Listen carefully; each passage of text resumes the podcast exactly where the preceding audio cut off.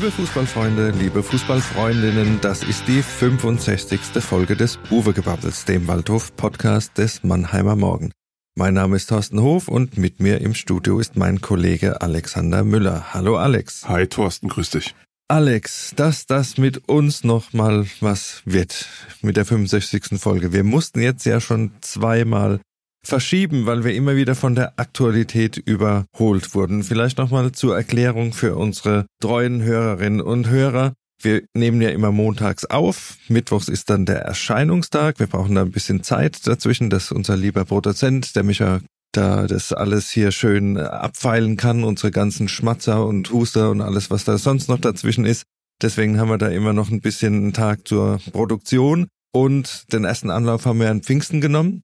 Das ging schon in die Hose, weil wir dann in Urlaub sind danach. Ich war montags noch da, habe ein bisschen die Scherben zusammengekehrt nach diesem Spiel, dem letzten gegen Duisburg. Duisburg, genau, das 3 zu 1. Und du warst ja da schon weg und da hätten wir vorproduzieren müssen. Und da die Trainerfrage ja da in der Schwebe war, wäre das natürlich keine Lösung gewesen. Und dann haben wir gedacht, wir gehen ein bisschen später ins Studio, waren letzte Woche schon tatsächlich am Start, haben schön unseren Podcast eingesprochen und haben fleißig drüber spekuliert, wer Trainer werden könnte beim SV Waldhof nächste Saison. Und dann war das Ding im Kasten, abends kam dann die Meldung, Habemas Exerzitor, der Trainer ist gefunden, Rüdiger Rehm, und dann konnten wir das ganze Ding in die Tonne kloppen. Wir können das vielleicht irgendwann so Buwe-Gebabbel Outtakes machen wir irgendwann mal so eine, so eine extra Folge, ja, da können wir das vielleicht noch verwenden. Hm? Genau. Was meinst du? Genau. Das wäre eine Möglichkeit, aber das jetzt nur noch mal zur Erklärung, warum wir jetzt zweimal verschoben haben und es gab ja auch schon Nachfragen von Hörerinnen und Hörern, was denn mit uns ja, los sei. Entzugserscheinungen, kann man von Entzugserscheinungen sprechen. Kann ich nachvollziehen,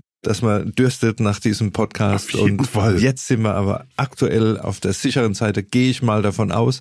Es dürfte jetzt eigentlich nichts mehr passieren, was uns jetzt völlig aus der Bahn wirft, sondern wir können uns jetzt ganz in Ruhe drüber unterhalten, was für Entscheidungen in den letzten Wochen getroffen wurden. Und wenn wir da jetzt äh, schon beim Punkt sind, ja, als der Name Rüdiger Rehm da 19.07 Uhr am vergangenen Montag äh, rauskam. Was war da dein erster Gedanke? Naja, ich muss ja äh, mal kurz an meine prophetische Gabe erinnern. Ich habe dir im Vorfeld des Duisburg-Spiels, als schon so absehbar war, dass es mit Neidhardt nicht weitergeht, habe ich dir eine Telefonnummer geschickt und habe dazu geschrieben, für den Fall der Fälle, hier hast du sie schon mal. Und es war die Telefonnummer von Rüdiger Rehm weil die hatte ich, weil ich damals mal zu seinen Wiesbadener Zeit ein Interview gemacht hatte mit ihm vom, von dem Waldhof-Spiel. Ingolstadt sogar war das, glaube ich. Ingolstadt? Oder, Ja, ja, ich oder, oder hab habe ich sogar zwei Geschichten mit Genau, ihm gemacht? das- ja. ja. ja. Also das will ich jetzt erstmal nur zum Thema Expertise sagen, ja. Also wusste ich schon, bevor der Trainer überhaupt entlassen war, wer der Nachfolger wird. Punkt eins. Ja, und ich war positiv überrascht, als ich den Namen Rüdiger Rehm gehört habe, weil das ist eigentlich, du hast es glaube ich auch in einem Kommentar geschrieben, sowas, was man gemeinhin als die Ideallösung sich, sich vorstellt. Die ja. logische Lösung. Die logische Lösung, ja. Also einer, der für Waldhof gespielt hat, der weiß, wie es hier ist, der jede Menge Drittliga-Erfahrung mitbringt, der auch schon mal aus der dritten in die zweite Liga aufgestiegen ist. Ja, das hört sich sehr vielversprechend an. Wie siehst du's? Ja, ähnlich. Ich habe das ja, du hast den Kommentar angesprochen, auch so gesehen und auch als Neidhardt äh, freigestellt wurde oder wo man sich auf die Auflösung des Vertrags geeinigt hat, um da genau äh, bei den Formalien zu bleiben. Da war Rüdiger Rehm ja schon so ein bisschen in der Verlosung mit drin, weil er A halt keinen Job hatte im Moment, weil er den Waldhof kennt, weil er die dritte Liga kennt, weil er weiß, wie es da nach oben geht. Ob es dann tatsächlich was werden würde, das ist dann immer noch mal auf einer anderen Karte. Aber wie gesagt, ich fand es auch sehr positiv, weil du hast angesprochen, er kennt die Gegebenheiten. Er kann jetzt kein Trainer sein, der sagt, oh, jetzt überrascht mich jetzt doch ein bisschen, wie hier die Umstände sind, weil die vergangenen Übungsleiter haben ja dann immer so nach einem halben, dreiviertel Jahr mal gemerkt, dass vielleicht die Voraussetzungen andere sind, als sie sich das vorgestellt haben. Und äh, Rüdiger Rehm kennt das Umfeld, kennt die Kurpfalz, kennt das Stadion, kennt den Trainingsplatz, also uns hat sich ja dann doch schon ein kleines bisschen was getan seit den äh, 22 Jahren, als er den Waldhof verlassen hat. Aber wie gesagt, er ist hier bekannt und er genießt auch, glaube ich, einen großen Vertrauensvorschuss. Und das hat man ja auch so gemerkt bei den Reaktionen äh, über Social Media und so, dass da, da waren eigentlich null negative Stimmen, sondern allein die Verpflichtung hat jetzt so ein bisschen zum Umschwung, zum Stimmungsumschwung gleich geführt. Ne? Ja, Thorsten, wir wissen ja, dass du bereits ein biblisches Alter erreicht hast und du bist einer, einer der wenigen, die schon dabei waren, als äh, Rüdiger Rehm hier noch auf der linken Außenbahn hat er, glaube ich, gespielt, verteidigt hat für den SV Waldhof. Kannst du mal ein bisschen erzählen, was war das denn für ein Spieler? Ja, das musste jetzt ja kommen, dass äh, das wieder angesprochen wird. Dass ich den Walter für schon ein paar Jahre länger mache. Da war ich dann auch noch ein bisschen jünger, genau. Er ist mir noch in Erinnerung, in sehr guter Erinnerung. Er ist hier als Jugendspieler gekommen, als A-Jugendspieler aus Heilbronn, hat dann in der zweiten Mannschaft gespielt, zum Beispiel mit Karl-Heinz Bührer noch, dessen Karriere da ausgeklungen ist. Ich habe mit Bührer telefoniert nach der Verpflichtung und da hat er mir auch erzählt, ja, mit dem habe ich ja noch zusammen gekickt und toller Kerl und so und er hat auch was angenommen und ist dann tatsächlich, hat hier den ersten Profivertrag unterschrieben und hat dann so ein bisschen den Aufschwung nach dem Abstieg in die Regionalliga wieder mitgemacht, also ist aufgestiegen dann. Mit Trainer Uwe Rapolda. Trainer Uwe Rapolda, genau, das war 1999 und war dann auch Teil des Teams, das 2001 denkbar knapp am möglichen Bundesliga-Aufstieg gescheitert ist, nachdem die Mannheimer hier am letzten Spieltag 4-0 gegen Mainz gewonnen haben und sich der bereits aufgestiegene Meister Nürnberg gegen St. Pauli da das 1 zu 2 noch einfing. Da war natürlich die Enttäuschung riesengroß, aber in dieser Phase, das war ja so eine Aufschwungphase beim SV Waldhof, da war er wirklich einer, der mit den ganzen jungen Wilden geglänzt hat und auch dieses 4-4-2-System, das Rapolder damals hat spielen lassen, was relativ modern war, was schon seiner Zeit fast ein bisschen voraus war, der wirklich die Außenbahn hoch und runter ist, immer engagiert, immer Hitzkopf, die Haare geflogen. Also das ist einem wirklich in Erinnerung geblieben und das haben jetzt auch viele, die den Waldhof damals schon mitverfolgt haben, dann auch nochmal geschrieben oder war zu lesen. Ja, das ist einer, der auch so ein bisschen die Waldhofwerte gelebt hat damals. Er hat im Interview gesagt, es gab ja dann so eine Presserunde zu seiner Vorstellung, habe ich ihn auch mal darauf angesprochen, auf dieses 2001er Spiel. Und da hat er gesagt, wenn das anders ausgegangen wäre, wenn der Waldhof da in die Bundesliga aufgestiegen wäre, dann wäre vielleicht die ganze Geschichte und der ganze Niedergang, der darauf gefolgt ist, oder sehr sicher sogar, hätte gar nicht stattgefunden. Ja, das war historischer Moment, muss man dann sagen, ja. Das war ein Einschnitt, der dann auch seine Folgen hatte. Ging ja dann dementsprechend dann auch in die andere Richtung. Was dann folgte, wissen wir alle noch. Und auch Rüdiger Rehm hat dann den Waldhof verlassen nach dieser großen Enttäuschung, ist dann nach Saarbrücken, dann war er noch in Aue, haben wir noch mal ein bisschen geblättert. Und Kickers Offenbach, Oggersheim, Kreilsheim und dann hat er seine Spielerkarriere bei der SG Sonnenhof Groß Asbach ausklingen lassen in der Nähe von Heilbronn bei seinem Heimatort, wo die Familie heute immer noch auch die Homebase hat. Und da hat er dann auch seine Trainerkarriere begonnen, zunächst als Co-Trainer. Wahrscheinlich hat er auch Andrea Berg kennengelernt da. Wahrscheinlich ist zu befürchten, dass äh, genau in diesem Umfeld er nicht an Andrea Berg äh, vorbeigekommen ist. Ja. ja. Kennen ja die Hintergründe. Der große Sponsor ist ja der Ehemann mhm. von Andrea Berg und ja, da wird er vielleicht auch mal ein paar Freikarten für ein Konzert gekriegt Zum haben. Zum Glück haben wir im Waldhof die Gefühle keine Schweigepflicht, kann ich da nur sagen. So sieht's aus. Ja, aber wie gesagt, wir kommen ein bisschen ab vom Thema sein Lieblingsthema Schlager und so ist ja bekannt. Ja, aber zur Trainerkarriere von Rüdiger Rehm vielleicht nochmal. Er war dann Co-Trainer bei Alexander Zorniger und den hat's dann zu Red Bull Leipzig gezogen. Das war dann äh, 2012. Alexander Zorniger ist zu Red Bull Leipzig und Rüdiger Rehm hat die SG Sonnenhof Groß Achsbach dann tatsächlich als Cheftrainer übernommen und hat mit denen dann auch den Aufstieg geschafft in die dritte Liga. Und ja, nach einer kleinen Zwischenstation Bielefeld, die nicht so glücklich war, war er dann lang bei äh, Wien Wiesbaden, auch über vier Jahre und hat da auch den Aufstieg in die zweite Liga geschafft.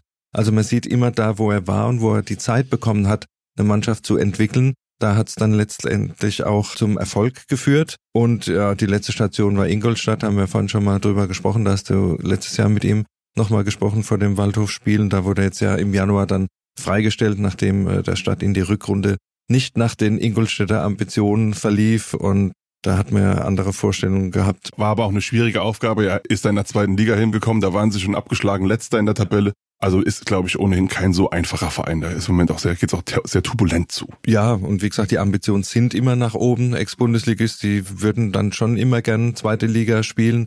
Da wird immer auch viel Geld eingesetzt und ja, da hast du nicht die lange Zeit, sage ich mal, was zu entwickeln, sondern da muss der Erfolg relativ schnell her. Und ich hoffe, dass die Verpflichtung von Remitz vielleicht auch so ein Signal ist beim Waldhof, dass man da jetzt auch mal über einen längeren Zeitraum was versucht aufzubauen. Genau, die Ziele ein bisschen runterschrauben, also zumindest die Ankündigung der Ziele vielleicht ein bisschen anders kommunizieren. Vielleicht einmal gucken, dass man wirklich auch so eine Mannschaft entwickelt und sich vielleicht mal so auf einen Zeitraum von zwei, drei Jahren setzt und nicht versucht, das mit der Brechstange alles herbeizuführen. Den Eindruck, den man in den letzten Jahren ein bisschen hatte. Ja, und was die Ziele betrifft, es wurde jetzt ja eher so im Allgemeinen gesprochen in dieser ersten Presserunde. Da hieß es, Duftmarke setzen, wir wollen den Waldhof das, was den Waldhof ausmacht, äh, hier auf den Platz bringen. Das ist ja eher so im Allgemeinen. Ich glaube, es ist äh, relativ gut. Auch äh, Sportchef Tim Schauck hat ja gesagt, wir wollen jetzt keine Ziele herausposaunen. Erstmal schauen, was für einen Kader man zusammenkriegt und dann vielleicht mal gucken, wo sind die Möglichkeiten damit und dass man dann erstes Tabellendrittel, Top Ten, irgend sowas in der Richtung anpeilt. Mit dem Waldhof wird man nicht sagen können, wir gucken, dass wir die Klasse halten, sondern äh, man wird schon immer ein bisschen nach oben schauen, aber vielleicht mal ohne den ganz großen Druck im Kessel, wie er letztes Jahr da war. Es scheint ein Lerneffekt eingesetzt zu haben. Also das muss, muss man denn jetzt sagen. Brehm hat auch gesagt, er gibt ehrlich ungern Ziele aus. Also ich meine, er will erfolgreich spielen, aber das ist ja dann halt eher eine Floskel, aber da ist natürlich, dass die nach oben blicken, aber ich glaube, sie sind auch ganz gut beraten damit, das Bällchen da jetzt mal ein bisschen flach zu halten, was das Thema Zielsetzung angeht. Vor allen Dingen, was die Konkurrenz nächstes Jahr betrifft, und da kommen wir dann nachher nochmal dazu, wenn wir ein bisschen in die dritte Liga schauen, wie die sich nächstes Jahr aufstellt. Aber bleiben wir vielleicht noch ganz kurz bei Rüdiger Rehm. Was ist das für ein Typ? Da wird ja immer so gefragt, wie tickt der wie neue Waldhof-Trainer, ja? Und äh, was man sagen kann, wir haben es ja vorhin schon mal angesprochen, immer engagiert auf dem Platz gewesen, ja, und immer, immer vorne ran, auch so ein bisschen hitzköpfig, hat er sich dann auch als Trainer behalten. Wir haben mal ein bisschen in den Trivia gekramt, ja, also er hält den Rekord mit Willi Landgraf, äh, was Platzverweis in der zweiten Liga betrifft. Das heißt neunmal früher unter die Dusche gegangen bei 188 Zweitligaspielen. Und wer Willi Landgraf kennt, weiß auch, dass das einer ist, der immer gern gut zur Sache gegangen ist. Und ja, also da hat er sich wohl die Leidenschaft äh, weiterhin erhalten. Ja, er ist auch noch einen anderen Rekord, äh, hält er auch noch. Er ist der erste deutsche Profitrainer. Das wurde erst vor ein paar Jahren eingeführt. Diese Gelbsperren nach vier gelben Karten und er ist der erste Trainer gewesen damals in Wiesbaden, der ein Spiel aussetzen musste nach vier gelben Karten als Trainer. Nächstes Jahr wird der, der, der vierte Offizielle eingeführt. Oh Mann. Auch in der dritten Liga wird dann dementsprechend auch Beschäftigungspotenzial für den Kollegen der Schiedsrichter Zunft da äh, vorhanden sein. Beim Waldhof ist ja auch ein Trainer erwünscht, der das an der Seitenlinie lebt und auslebt. Also das ist so, so ein Stoiker kann man sich ja jetzt irgendwie beim Waldhof auch nicht vorstellen. Da muss schon einer da sein, der auch ein bisschen Feuer von der Seitenlinie macht. Finde ja, das ist ja auch gut für die Heimspielstimmung. Absolut. Man darf es natürlich nicht übertreiben. Wir sind ja auch immer dafür, dass man das äh, alles so ein bisschen im Rahmen hält. Ja, also die, ständige Pöbelei muss jetzt ja auch äh, nicht sein. Da kennen wir andere Kollegen der Trainerzunft, die da öfter mal auffallen. Aber ich glaube, so ein gewisses äh, Engagement kann nicht schaden äh, und dann, wie gesagt, die gewisse Leidenschaft reinzubringen. Was noch von ihm bekannt ist, er steht so ein bisschen auch auf, auf Süßigkeiten. Er hat, glaube ich, mal im Podcast bei Ingolstadt gesagt, also die Erdbeeren. Nutella irgendwas. Ja, Nutella-Kekse, die bringt ihm wohl sein, sein äh, Co-Trainer Mike Kranich immer vorbei. Da ist er dann immer happy, wenn der einen Nutella-Keks aus der Tasche zieht und auch beim Frühstück darf es gern die Erdbeermarmelade sein. Also er hat einen kleinen süßen Zahn wohl und ja, da legt er auch Wert drauf, hat er gesagt, dass er halt auch mit seinem Staff ja, so ein bisschen Gemeinschaft lebt, dass morgens immer zusammen gefrühstückt wird am Trainingsgelände schon, dass die da zusammenkommen, also dass man sich nicht nur im Büro sieht, abends wieder auseinanderläuft. Das ist ein Angebot, das ist kein Muss natürlich, aber er legt da schon großen Wert drauf, dass also da ein gewisser Zusammenhalt ist, dass gemeinsam auch Fragen diskutiert werden, dass die dann gemeinsam auch kommuniziert werden und dass die Mannschaft sich nicht überlegen muss, was kommt da jetzt wieder, sondern dass sie wissen klare Ansagen, die dann auch im, im Trainerteam äh, ausdiskutiert sind und dass man sich als Spieler dann da keine großen Gedanken mehr machen muss, äh, dass da irgendwas zu hinterfragen sei. Wie damals Ottmar Hitzfeld mit Michael Henke hatte ja so einen langjährigen Begleiter als Co-Trainer und ich glaube am Sonntag ist jetzt auch bekannt gegeben worden, was am Sonntag, dass Mike Kranich ihm folgt, auch zu Waldhof, was ein wenig die Frage aufwirft, was passiert eigentlich mit den beiden anderen Co-Trainern, Asif Saric und Theodoros Dedis, die ja noch aus der Ära, aus der kurzen Ära Neidhardt übrig geblieben sind. Genau, also du hast angesprochen, Mike Kranich kommt, äh, war ja auch mit ihm zuletzt in Ingolstadt, wurde da auch dann mit ihm freigestellt und den kennt er schon seit zehn Jahren, seit 2013 arbeiten die schon in Sonnenhof Groß Asbach zusammen, war dann mit ihm in Bielefeld, war mit ihm in Wien-Wiesbaden, also das ist einfach so eine Vertrauensperson, die auch, glaube ich, wichtig ist für einen Trainer. Das war mehr oder weniger logisch, dass der mitkommt wenn es der Etat hergibt und äh, das ist jetzt wohl realisiert worden. Und das angesprochen, die beiden anderen haben noch Vertrag und da heißt jetzt, man schaut sich an, Rehm sagt, man muss jetzt erstmal alle kennenlernen. Ich könnte mir vorstellen, dass zum Beispiel äh, Dedes als Analyst und so, dass der da durchaus eine Möglichkeit hat, hier noch weiter zu bleiben mit Saric, ist natürlich die Frage, er ist halt der klassische Co-Trainer gewesen, auch bei Neidhardt, ob man da noch einen zweiten braucht. Das wird dann natürlich auch eine Frage des Budgets sein rund um den Staff. Man hat einen Torwarttrainer, man hat einen Athletiktrainer. Ob man dann zwei Co-Trainer braucht, unbedingt, sei mal dahingestellt. Aber was die Analyse betrifft, und da ist Theodorus äh, Dedes ja auch ein Fachmann, ist ja der Laptop-Man sozusagen, der auch immer oben drauf schaut. Ich glaube, äh, die könnten da durchaus zusammenkommen. Aber da muss man jetzt natürlich schauen, wie sich das entwickelt, wie die sich auch menschlich zusammenfinden und wie dann das Team demnächst steht. Aber ich glaube, wenn es dann losgeht auf dem Platz, sollten da die Entscheidungen dann auch gefallen sein. Beim Personal hat sich jetzt auch so einiges festgezurrt, kann man sagen. Also zumindest auf der Seite der Abgänge ist jetzt bei den paar Wackelkandidaten auch klar, was sie machen. Ja, genau. Rossipal haben wir mitbekommen, ist er dann in die zweite Liga zu Hansa Rostock. Dominik Martinovic zieht es nach Elversberg fand ich äh, relativ erstaunlich. Was heißt erstaunlich? Er hat gesagt, zweite Liga, klar, er hat jetzt den Sprung gemacht, den konnte er mit dem Waldhof nicht machen, ist jetzt nach Elversberg zum Aufsteiger und ich könnte mir vorstellen, dass er da relativ gut funktionieren kann, weil er auch gerade so ein Stürmer-Typ ist, der da noch ein bisschen gefehlt hat. Ja, wenn man sich die anderen äh, Angreifer anguckt bei Elversberg, die eher ein bisschen von größerer Statur sind und äh, das spielerische Element hier im Strafraum und so, die Schnelligkeit, könnte ich mir gut vorstellen, dass er, dass er da funktioniert. Hängt aber auch ein bisschen davon ab, was die für eine Saison spielen. Also wenn, wenn die halt nur rasiert werden und abgeschlagen Tabellenletzter werden, dann ist, bist du als Stürmer auch immer auf, auf verlorene Posten. Das ist keine Frage, aber wie gesagt, wenn man sich vorstellt, dass die sich auch gucken, wir versuchen es mal mit ein paar Varianten im Angriff, dann könnte Martinovic da eigentlich relativ gut funktionieren. Das sind so die Abgänge, die sich jetzt konkretisiert Toni haben. Bledel. Toni Bledel ist zum MSV Duisburg. Da konnte man sich jetzt wohl dann nicht auf eine Verlängerung des auslaufenden Vertrags ändern. Und äh, Bledel hat ja auch im Winter schon bei Duisburg mittrainiert, hat sich da fit gehalten. Der Kontakt ist da nie abgerissen und er kommt ja aus dem, er kommt nicht aus dem Westen, er ist Bayer, aber er hat lange in, im Westen gespielt, Düsseldorf. Könnte mir vorstellen, dass der da auch glücklich wird und dass Duisburg da sicher keinen keinen Nachteil hat. Also ist ein Spieler, den hätte ich auch weiter gern beim Waldhof gesehen mit seinen Erfahrungen, mit seinen Flanken, mit seinen technischen Fähigkeiten. Aber ja, wie es halt im Profifußball so ist, manchmal muss man da entsprechende Entscheidungen treffen. Wer ist noch gekommen zum Waldhof? Jetzt direkt mit Rehm dann war die nächste Verkündigung Jalen Hawkins aus Ingolstadt. Der folgt praktisch seinem Trainer Rüdiger Rehm nach Mannheim ist für die linke Außenbahn vorgesehen, hat auch relativ äh, viele Einsätze gehabt, ich glaube 25 letztes Jahr für Ingolstadt, also kein Bankdrücker, sondern einer, der da tatsächlich auch äh, Verantwortung übernommen hat, ist ein junger Spieler. Fällt unter die U23-Regel. Fällt unter die U23-Regel, was ganz wichtig ist und ja, soll schnell sein und auch äh, was einen Abschluss betrifft und soll jetzt natürlich ein bisschen die Lücke schließen, die Dominik Kota, die Martin Winkler hinterlässt auf der linken Seite und auch Marc Schnatterer da öfter unterwegs auf diesem Flügel. Brehm sagt ja auch, also mit seiner Schnelligkeit könnte er dem Waldhof da was geben. Also das ist, glaube ich, eine Verpflichtung, die funktionieren kann. Er kennt die dritte Liga. Wer noch dazugekommen ist, war jetzt Jonas Kahls, der Alexander Rossipal auf der linken Abwehrseite ersetzen soll. Was haben wir da gehört? Ja, SC Paderborn, zweite Liga, hat aber jetzt zuletzt äh, nicht mehr viel gespielt. Wie viele Einsätze hat er letzte Saison gehabt? Das neun Einwechslungen. Neun Einwechslungen. Und auch nur minutenweise. Ja. Also Anschluss verloren ein bisschen. Würde ich sagen, kann auch funktionieren mit Paderborn und Außenbahnspieler, da fällt einem natürlich auch sofort der Name Dörfler ein, den sie letzte Saison geholt haben.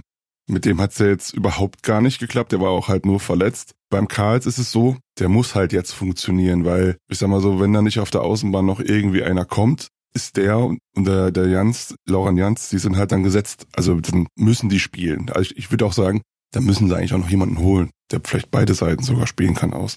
Mein Riedel haben sie auch noch, der kann Rechtsverteidiger spielen, aber ist immer noch ein bisschen dünn, finde ich. Ja, da wird auch sicher noch was kommen, gehe ich davon aus. Es werden ja, glaube ich, 20 Feldspieler ungefähr, war so die Marke, die Rehm genannt hat, sollen in den Kader kommen. Er soll nicht allzu groß sein, soll nicht aufgebläht sein. Da ist noch ein bisschen Luft, was die Kaderplätze betrifft. Aber vielleicht nochmal kurz zurück. Dörfler war ja eher so die Lösung, der ist aus der dritten Liga gekommen, wollte dann oder hat versucht, in der zweiten Liga dann tatsächlich Fuß zu fassen, was jetzt auch nicht so funktioniert hat. Bei Jonas Karls ist es eher umgekehrt, hat im ersten Jahr in Paderborn eigentlich relativ regelmäßig Einsätze gehabt und jetzt im zweiten Jahr eher den Anschluss verloren. Also er hat schon mal gezeigt, dass er in der zweiten Liga mithalten kann, geht jetzt wahrscheinlich wieder den Schritt zurück, um da vielleicht nochmal Anlauf zu nehmen. Man muss auch sehen, ist jetzt auch mittlerweile 26, also wenn er da nochmal Richtung zweite Liga gehen möchte, dann muss er da jetzt dann schon nochmal bisschen Gas geben, aber generell gut ausgebildet aus der Jugend von Bayer Leverkusen, war dann auch bei Schalke, ist dann aber da auch oft verliehen worden und hat bei Viktoria Köln, glaube ich, relativ mhm. stabile Leistungen gezeigt, als er ausgeliehen war. Also für die dritte Liga könnte das gut reichen, aber wie du angesprochen hast, da muss noch ein bisschen in der Breite sich was tun, weil haben wir letztes Jahr gesehen, wenn hinten dran nichts ist auf den Außenbahnen, dann, dann wird's schwierig. Ja, Im Sturm ist auch noch nichts passiert. Also nichts. Wenn, wenn man Hawkins man nimmt als, als, sagen wir mal, als Flügelstürmer, okay. Aber die Suche nach einem Torjäger geht weiter. Wir haben mal gehört, dass äh, von Sandhausen Alexander Esswein dem Waldhof angeboten wurde, ja, wie wie ist da der Stand? Hast du da noch mal was gehört? Ja, ich mein, also da, da geht's wahrscheinlich auch ums Gehalt, das ist ein gestandener Zweitligaspieler. So ist es, der hat auch schon bei Hertha, bei, bei Hertha und Co. gespielt und Wolfsburg, also der weiß, was man im Fußball so verdienen kann. Da wird dann halt einfach die Frage sein, ob er sich dran zurückerinnert, dass er mal zwei Jahre in der Waldhofjugend war, dass er aus Worms kommt und äh, gerne vielleicht hier bleiben würde. Sandhausen hat ja offenbar keine Verwendung mehr für ihn. Wäre natürlich mit seiner Erfahrung, ich glaube er ist 33, das wäre natürlich auf jeden Fall eine Verstärkung. Auch wenn er jetzt in der letzten Saison nicht so unfassbare Quote gehabt hat, aber Sandhausen hat halt auch eine Absteigersaison gespielt, das darf man dann halt auch nie vergessen, undankbar für den Offensiven. Ja, wäre wär eine super Verpflichtung. Ich glaube, der hat auch mit 33 noch das Tempo.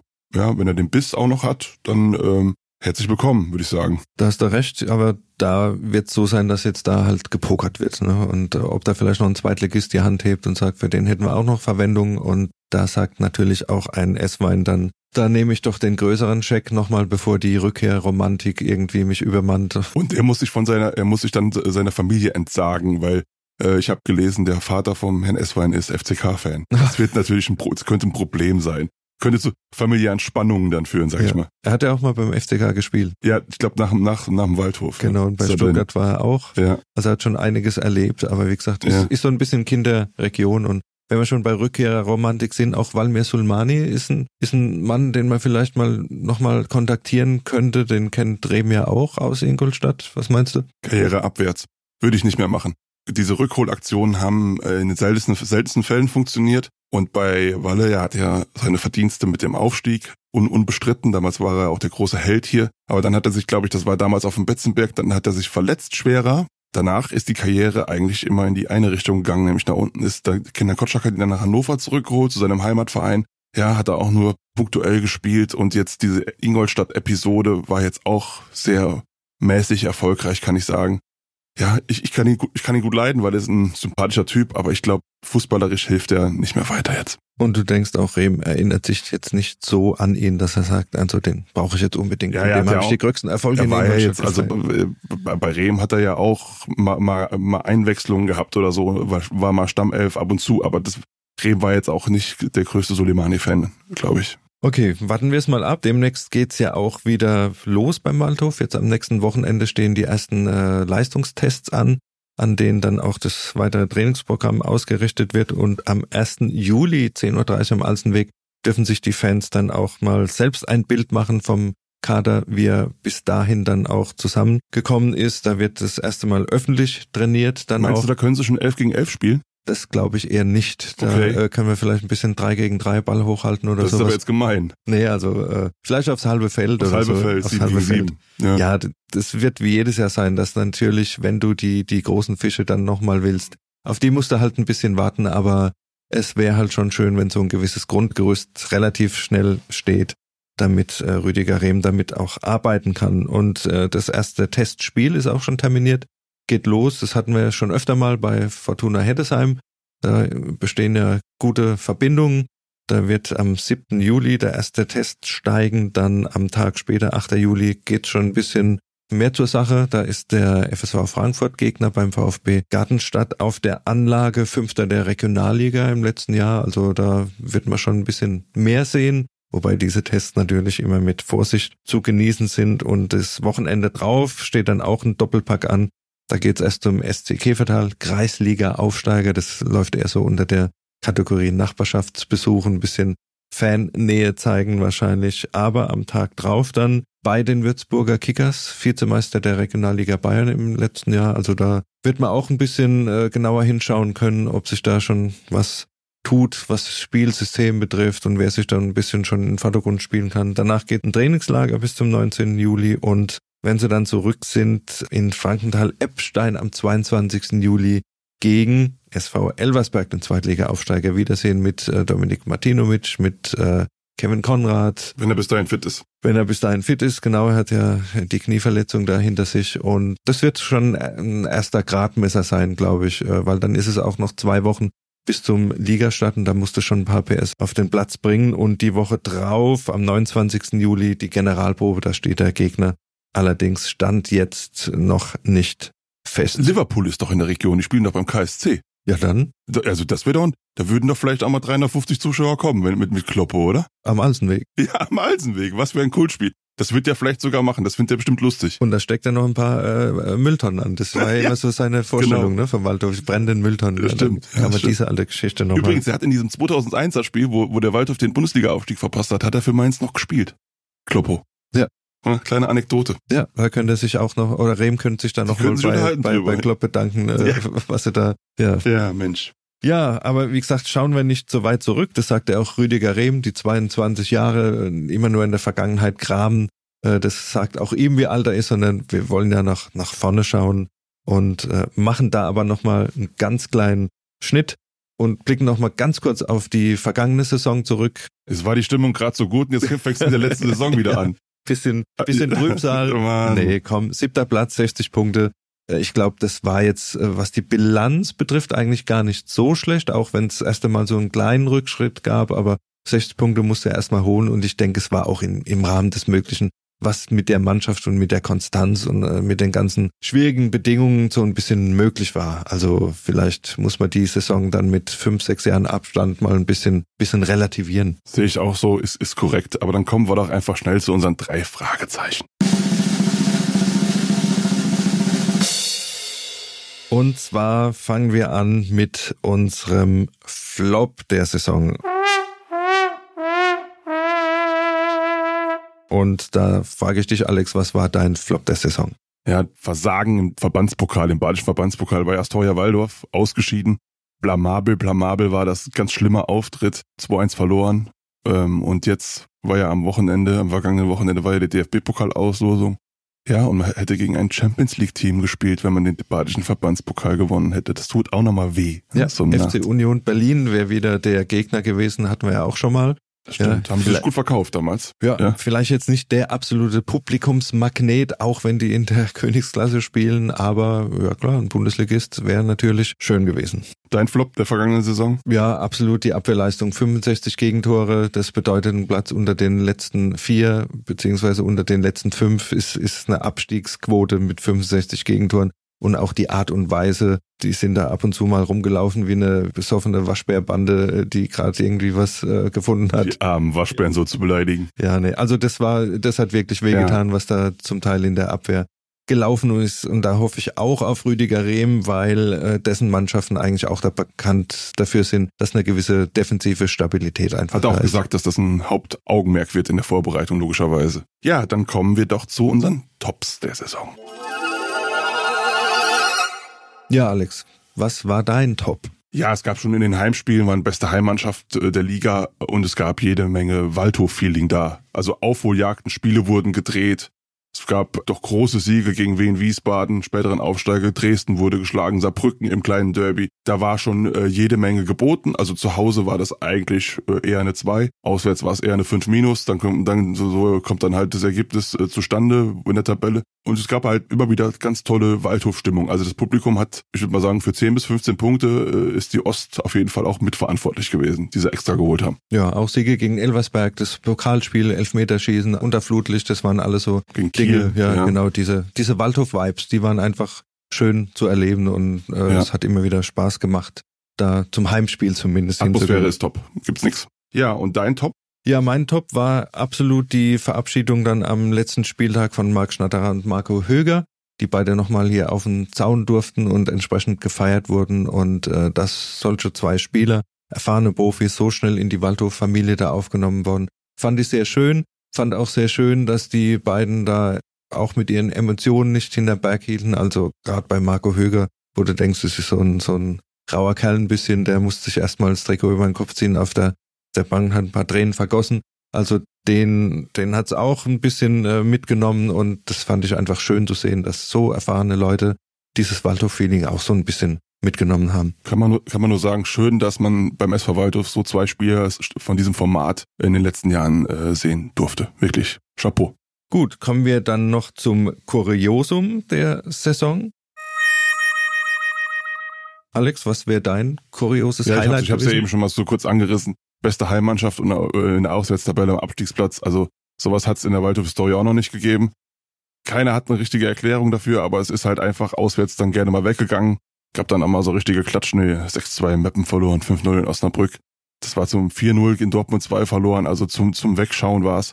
Ja, das muss neben der Abwehrleistung in der kommenden Saison auch besser werden. Am, am besten bleiben sie beste Heimmannschaft und holen dann in der Auswärtstabelle irgendwie 25 Punkte mehr. Thorsten, was ist dein Kuriosum? Ja, mein Kuriosum hängt unmittelbar mit der Trainerfreistellung zusammen und da schauen wir auch nochmal drauf, äh, wohin es Christian Neidhardt dann gezogen hat, weil er war relativ schnell wieder beim neuen Verein unter und der heißt Kickers Offenbach. Und wenn dieser Name fällt, läuft's dem ein oder anderen Waldhof-Fan natürlich eiskalt den Buckel runter, weil nach dem FCK ist, glaube ich, sind die Kickers so der Club, der den wenigsten, das wenigste Standing hat beim äh, Waldhof. Und dass er gerade dahin ist, das zeugt von einer gewissen Kaltschnäuzigkeit. Ja, ich meine, wir hatten das ja eben auch schon mal besprochen. Äh, wenn die gegeneinander gespielt haben, da haben die Mülltonnen immer gebrannt. Also das muss, muss man sagen. Es ist äh, ein, ein sehr interessanter Wechsel, kann man sagen. So ist halt das Geschäft, ja. Also der wirst du da rausgeschmissen und dann, dann, dann gehst du halt zum, zum Konkurrenten um die Ecke. Ja, hat mich auch gewundert, muss ich sagen. Aber für Kickers Offenbach, ganz objektiv betrachtet, könnte das ein ganz guter Move gewesen sein, weil die haben ja immer noch das Ziel, nach irgendwie elf Jahren mal aus dieser unfassbar schlimmen Regionalliga Südwest rauszukommen. Und vielleicht schafft der Neidert es ja. Und was auch noch kurios daran ist, sein Co-Trainer ist Maximilian Mehring, der ja Co-Trainer unter Patrick Glöckner Jetzt war. wächst zusammen, was nicht zusammengehört. So, ne, ne, auch komisch, ja. Der, der, ist, der hat ja bei Worms dann als Cheftrainer probiert, ist dann aber auch da rausgeflogen, relativ schnell. Ja, das ist ein interessantes Duo, ja, muss man sagen. Absolut. Gut, genug des Rückblicks. Schauen wir nochmal einfach auf die dritte Liga, was dann nächstes Jahr auf uns zukommt. Aus der Liga raus sind der Elversberg, Osnabrück und Wehen Wiesbaden. Und von oben gekommen ist Sandhausen mit seinem neuen Trainer Danny Galm und äh, die ja auch, was die Neuzugänge betrifft, schon einiges hier vorgelegt haben. Bielefeld durchgereicht von der Bundesliga in die dritte Liga, die werden auch sofort wieder hoch wollen. Und dann äh, Regensburg ist noch runtergekommen. Ja, da müssen wir ein bisschen abwarten, wie sich das Ganze da schüttelt. Ich glaube, das ist jetzt kein Verein, der sofort wieder Ambitionen nach oben hat. Aber das sind ja noch andere Clubs wie Dresden, wie Saarbrücken, wie 1860 Ingolstadt, Freiburg 2, Dortmund 2. Also das wird eine heiße Kiste nächstes Jahr. Ja, da, ganz glücklich wird der Waldhof nicht drüber gewesen sein, dass zum Beispiel Dynamo Dresden in der, in der dritten Liga geblieben ist, weil sie sich da so eine 4-1-Packung in Meppen kurz vorm, vorm Ende äh, eingefangen haben. Ja, Saarbrücken auch, äh, die, die haben auch am Relegationsplatz zumindest geschnuppert. Da gab es ja dieses verrückte Finale in Osnabrück, die, die der Nachspielzeit noch 2-1 gewonnen haben. Ja, also wenn ich mir diese, diese Konkurrenz so angucke, dann wäre so eine Platzierung zwischen fünf und sieben schon wieder als Erfolg zu werten, ganz eindeutig. Ja, also das sind viele Vereine, die auch ein bisschen mehr Kohle in, in der Hinterhand haben und die auch nach oben wollen. Rüdiger Rehm hat gesagt, um die Spieler zu überzeugen, hier hinzukommen, müssen wir andere Themen irgendwie platzieren, sprich sowas wie Waldhof-Atmosphäre, ja, weil mit dem Geld wird man die nicht unbedingt immer überzeugen können. Ja, und auch was von unten kommt, Unterhaching, Lübeck, Ulm, Münster, gerade Münster, äh, sicher eine Mannschaft, die sich da schnell etablieren könnte in der dritten Liga. Ich denke eigentlich nur, dass Lübeck richtig Probleme haben könnte als Aufsteiger. Die anderen muss man schon auf der Rechnung haben. Keine Zählkandidaten mehr drin in der Liga, so richtig. Also du hattest ja immer mit Bayreuth und so, diese Oldenburg, das waren ja so Vereine, wo du eigentlich davon ausgehen konntest, dass, dass die unten drin stehen. Aber jetzt ist es wirklich sehr unkalkulierbar geworden. Also ähm, da muss man sich schon strecken, dass man da auch die unteren Plätze immer schön auf Distanz hält. Und da ist es vielleicht gerade gut, äh, um nicht die großen, die großen Ziele gleich mal rauszuposaunen, so. sondern mal gucken, wie sich das Ganze schüttelt, wie es nach zehn Spieltagen aussieht und äh, dass man dann guckt, wie sich ein bisschen sortiert hat, weil das kann dann auch ganz schnell in die andere Richtung gehen. Deswegen immer ein bisschen vorsichtig sein. Es geht los am äh, 1. August-Wochenende. Der Spielplan soll Anfang Mitte Juli dann bekannt gegeben werden. Und wir haben dieses Jahr keine Montagsspiele, dafür wird Sonntag 19.30 Uhr gespielt. Das sind so ein bisschen die Neuerungen und da sind wir einfach mal gespannt auf den neuen Spielplan, wenn er denn vorliegt, wo es losgeht und wie dann die Saison sich gestaltet. Thorsten, wir müssten zum Ende kommen. Hier in unserem Studio ist bald die 50-Grad-Marke überschritten. Ich, wir schwitzen schon. Gut, dann machen wir doch einfach hier Schluss, kündigen auch die große Sommerpause an Wie gesagt, das war's schon wieder. Wir melden uns nach unserer großen Sommerpause am 2. August unmittelbar vor dem Auftakt in die neue Saison. Genießt den Sommer und bis dahin freuen wir uns wie immer auf euer Feedback. Weitere Ideen schreibt am besten an podcast.marmo.de und folgt uns auf Facebook und Instagram. Und am besten lasst ihr ein Like und noch besser ein Abo da, damit ihr auch in Zukunft keine Folge mehr verpasst. Außerdem dürft ihr natürlich auch gerne unseren Buwe Newsletter abonnieren, der dann immer freitags in eurem Postfach landet. Also genießt den Sommer, tschüss, bis zum nächsten Mal und bleibt gesund, euer Thorsten Hof. Alles Gute von Alex Müller.